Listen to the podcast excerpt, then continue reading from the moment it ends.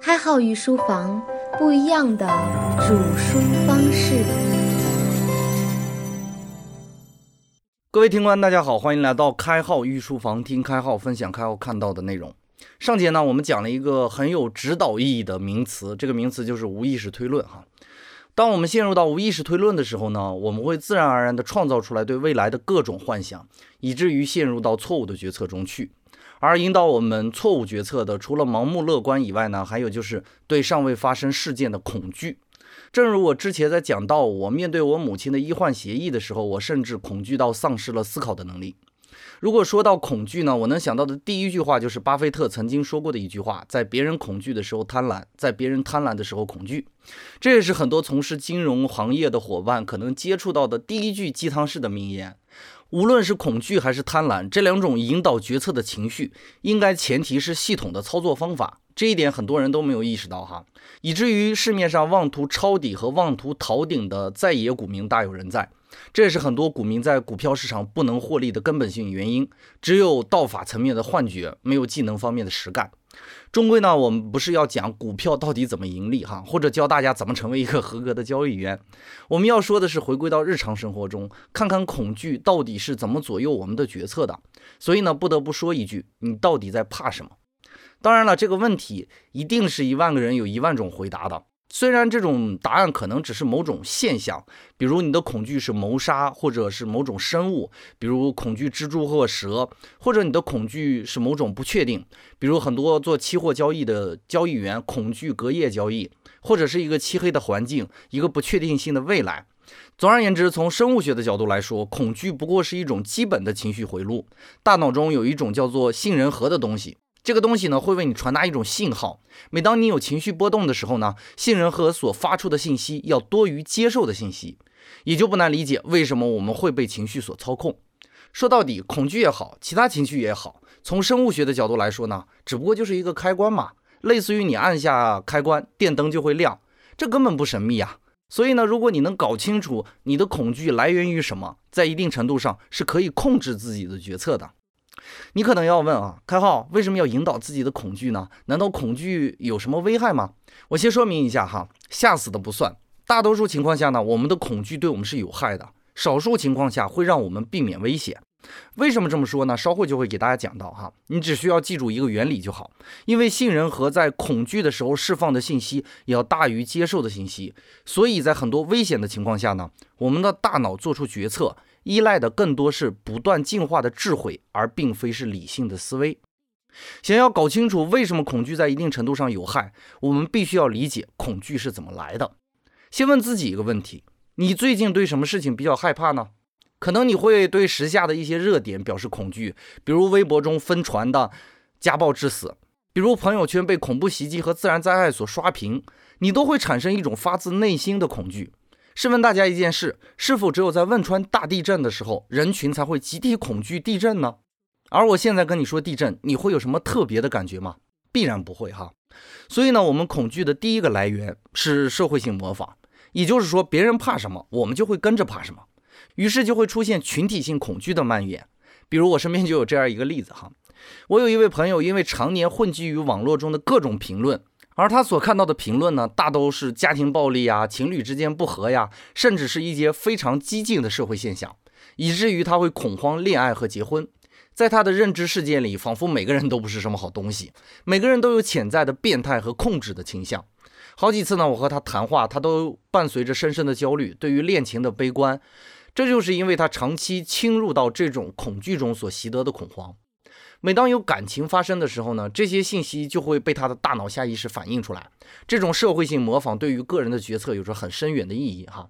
比如美国人对于枪械的恐惧要大于中国人，因为社会环境中呢对枪械的态度是不一样的。在中国呢，平民是没有持枪的权利的，所以我们普遍不恐惧枪械哈。大街上我们随处可以见到这样的现象哈，很多的孩子手持玩具手枪，但是很难想象美国家长会在圣诞节送给自己孩子一把玩具手枪。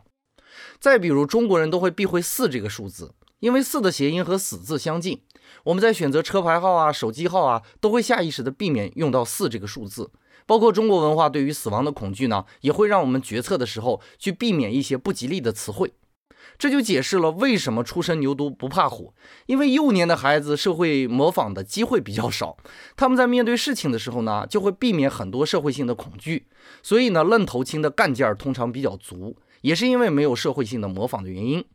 除了社会性的模仿呢，我们还有另外一种恐惧，这种恐惧并非是社会性的习得。比如很多婴儿都会在黑暗的环境、陌生的环境嚎啕大哭，包括很多成年人对陌生黑暗的环境也会不自觉地提高警惕。再比如，如果你在网上看到一张疾病患者的图片，甚至不用说这种疾病的危害哈，你都会有一种不自觉的恐惧。这种恐惧是生来就内设在我们基因中的。这种恐惧的来源源于生物性的准备。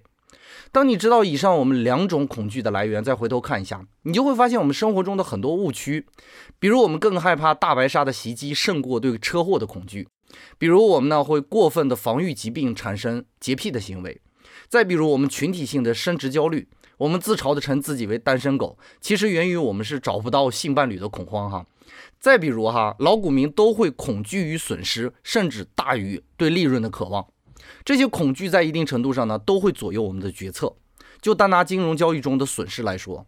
并不是所有的损失都值得恐惧，可控的损失往往并不可怕。但是呢，碍于我们基因中内置的损失厌恶，往往你丢到五十块钱的痛苦，需要用捡到一百块钱来弥补。那么在金融市场中呢，你可能会为了百分之五的止损而设定一个百分之十的盈利，这样最终的结果就是你每次都在追求更高的利润来弥补损失，事实上是不符合交易逻辑的追高，总会换来更大的损失，或者说你会为了避免损失而做出一些错误的止盈决策，避开了很大一部分盈利。我们今年内容的监制影子哥曾经跟我说过一句话啊，很有意思，在面对止损的损失的时候呢，他这样跟我说。做任何的生意都需要成本，交易的成本就是你的止损啊，所以止损并不可怕呀，它只是成本而已嘛。如果你恐惧于此呢，你就会侥幸或者没有耐心。诚然呢，在面对恐惧的时候呢，合理的限定是非常重要的，否则我们就会变成为情绪主导的动物，并不能完全做到理性。我知道说到这儿你肯定要问了哈，开浩，你既然说了我们要引导这种焦虑或者说这种恐慌，我们到底要怎么做呢？我提供我自己引导恐惧，甚至是引导其他负面情绪的方法。这套方法呢，目前对我来说是行之有效的。第一点呢，我不止一次的提到过啊，搞清楚三个结构：时间结构、关系结构、行为结构。也就是说，只关注现在自己做好这三个维度，就可以很好的引导情绪。这一部分呢，我不做过多的叙述。如果感兴趣的伙伴可以翻听我们之前的内容啊。而做到第一点呢，我们必须要基本的合格的自控能力。所以呢，我们要匹配具体的自律训练，这部分呢可以参考开号日常的基本运动和错误的惩罚。比如，如果你为自己立下一个规矩，如果执行不了的时候要伴随惩罚，但是如果做到了呢，只能避免惩罚，不会获得正面的激励哈。这样的限定有一定帮助。再比如，自己的训练可以包含对负面信息的摒除，比如我看股票从来不看股评哈，这也是影子哥要求我的，不要被一些简单的散发着不确定性的信息所干扰。而是要注目你自己所关注的事物本身，当然这种信息也包括一些互联网上的八卦新闻哈。当你做到了以上两点呢，我建议你还要加入另外一层训练，这个训练就是认知的训练，比如保持知识的摄入，同时保持思考。最合理的方法就是把日常的工作用记录的方式呈现出来，比如呢，我每天要写交易的总结和预案，会尝试计划一些事情，这样呢，不仅仅会满足你对知道的这种需要。更重要的是保持认知的训练，也从一定程度上能避免很多人听了很多课程，但是生活质量没有本质的提高哈。这就是孔子说过的现象嘛，学而不思则罔，思而不学则殆。我们要尽量的摒除这种现象哈。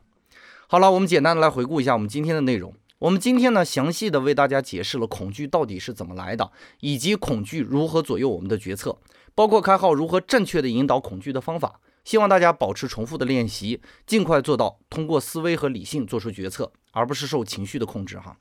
节目的最后呢，关于风险与不确定性的重要性选择，开号还有一句话要送给大家，《论语子罕》里这样记录孔子曾经说过的一句话：“智者不惑，仁者不忧，勇者不惧。”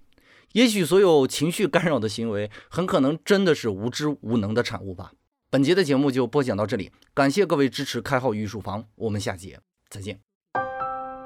开号御书房，不一样的煮书方式。